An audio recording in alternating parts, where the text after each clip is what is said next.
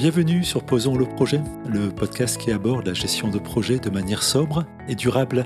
Sur ce podcast, nous abordons toutes les étapes du cycle de vie d'un projet pour rendre la gestion de projet accessible à tous.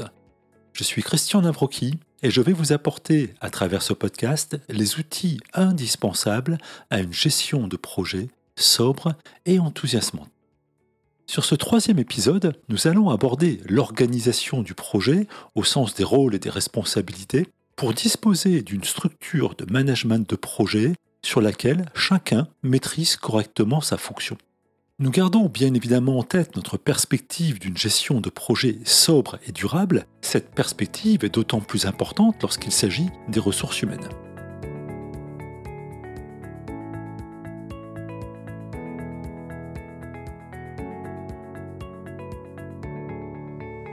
On dit souvent que le mode projet est associé à une organisation temporaire, organisation différente de celle du cours normal des affaires.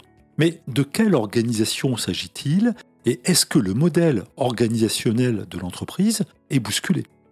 S'il y a mode projet, c'est probablement que le modèle n'est pas celui qui régit l'entreprise en temps normal. Sur votre expérience de projet, vous est-il déjà arrivé de chercher en vain la bonne personne pour prendre une décision. Vous est-il déjà arrivé de vous interroger sur la mission du comité de pilotage? Vous est-il aussi déjà arrivé de vous poser la question de vos propres responsabilités?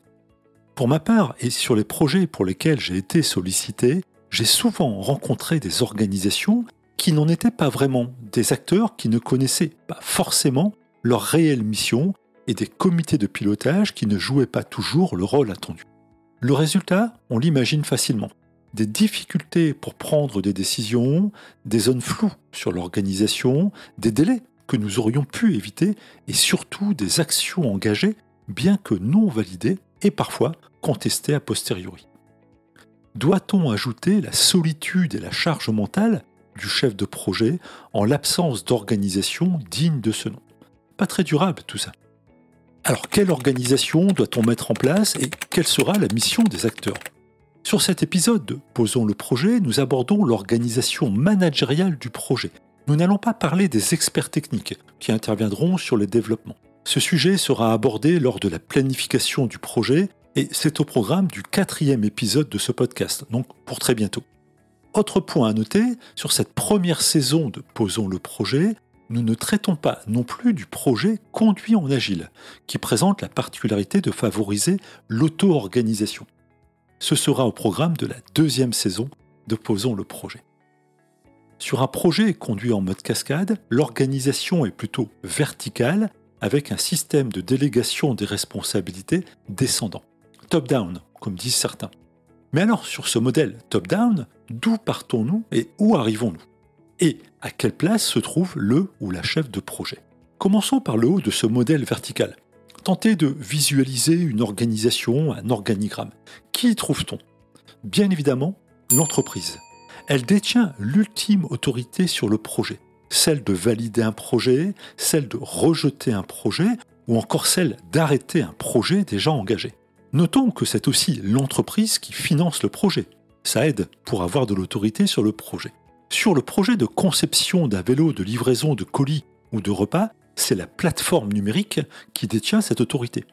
Mais ce n'est pas directement l'entreprise qui va diriger le projet. C'est le comité de pilotage qui interviendra sous délégation de celle-ci. Et c'est ce comité qui prendra les principales décisions sur le projet. C'est d'ailleurs sa fonction première, prendre des décisions.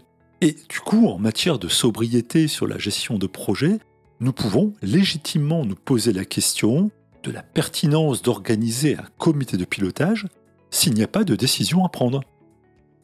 Une heure de copile avec 7 ou 8 personnes qui y participent, ça fait une journée homme. Et oui, ça mérite d'être étudié avant de planifier un comité de pilotage. Qui devrions-nous trouver au comité de pilotage? Bien évidemment le sponsor. Il représente les intérêts de l'entreprise et est en particulier en charge des modalités de financement du projet. Mais si vous vous rappelez le mode collaboratif abordé sur les deux premiers épisodes de ce podcast, l'utilisateur et le fournisseur ont certainement aussi un avis sur les décisions à prendre. Alors assurons-nous qu'ils soient correctement représentés en qualité de membres permanents du comité de pilotage. Cela nous fait donc un trio plutôt représentatif des principales parties prenantes sur le projet, avec un représentant de l'entreprise, le sponsor, un représentant du fournisseur, le responsable de la flotte de vélos, et pourquoi pas une ressource externe, et un représentant du client ou de l'utilisateur, une personne en charge de représenter les intérêts des livreurs. Mais si le comité de pilotage dirige le projet, qui le gère? Et voilà le ou la chef de projet qui prend pleinement sa position sur le chapitre de la gestion du projet au quotidien, sous l'autorité du comité de pilotage, bien évidemment, sur ce modèle vertical. Par délégation, le ou la chef de projet prendra aussi des décisions sur un périmètre de responsabilité défini au démarrage du projet et validé par le comité de pilotage. Mais si nous devions synthétiser la mission du ou de la chef de projet, nous pourrions en premier lieu dire qu'il ou qu'elle ne fait pas. Il s'agit ici de faire faire, autrement dit de déléguer. Déléguer ce qui a été validé et planifié. Il va falloir aussi surveiller l'avancement des travaux et le respect des exigences, que celles-ci relèvent des délais, des budgets ou de la qualité restera à contrôler la conformité des livrables au fur et à mesure des livraisons.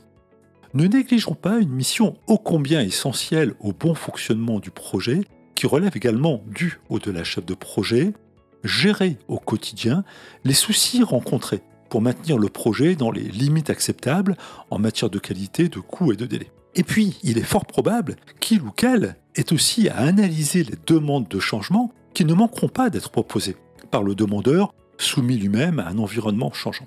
Dernier point, et non des moindres, assurer l'animation des équipes, maintenir l'enthousiasme et la motivation sur le projet. Sur l'organisation de projets, il est aussi et souvent précieux de disposer d'un PMO, le Project Management Office. Autrement dit, un bureau, une organisation, une instance qui interviendra de manière transverse sur les projets de l'entreprise. Le PMO apporte un cadre commun de travail, des outils, des modèles, on appelle souvent des templates, pour garantir une approche de projet conforme à des choix faits par l'entreprise en matière de gestion de projet. Ce PMO interviendra aussi en soutien du ou de la chef de projet. Si cette organisation n'existe pas, la fonction peut être portée par un conseil externe. C'est d'ailleurs régulièrement une mission que j'exerce pour les projets sur lesquels je suis sollicité. Lorsque l'organisation technique du projet est importante ou fait appel à des spécialités particulières, nous pouvons aussi positionner sur l'organisation des chefs d'équipe. Leur mission étant ici d'assurer la relation entre le ou la chef de projet et les profils techniques.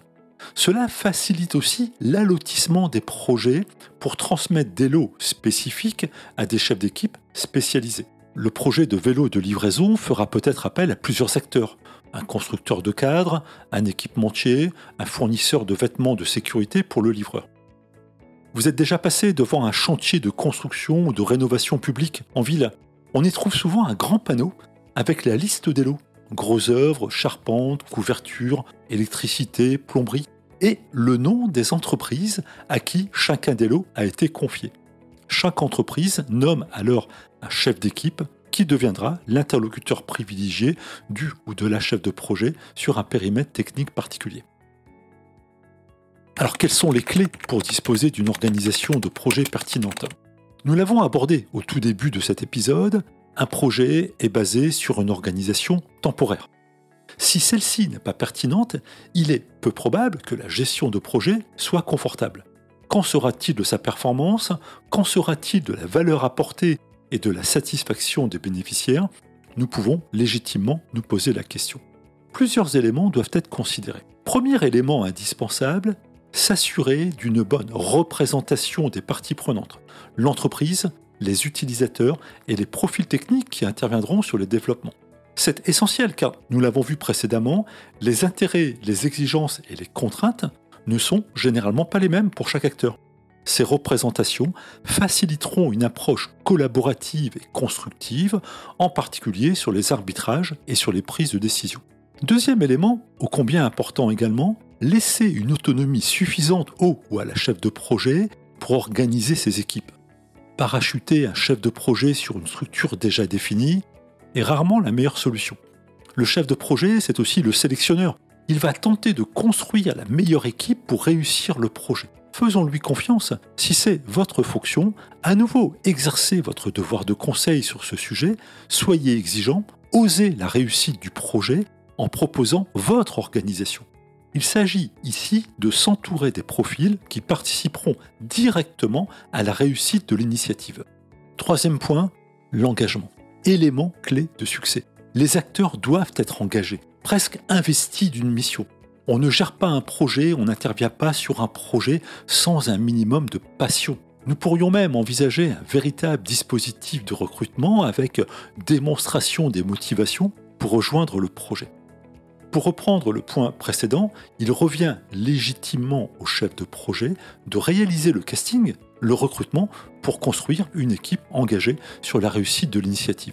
Cet engagement réclamera certainement ensuite de l'animation pour le maintenir tout au long du projet. Cette activité revient bien évidemment au ou à la chef de projet. Sur un projet d'envergure, l'organisation du projet pourra bien évidemment être plus complexe, mais sur cet épisode de Posons le projet, je me limite à cette organisation standard et incontournable.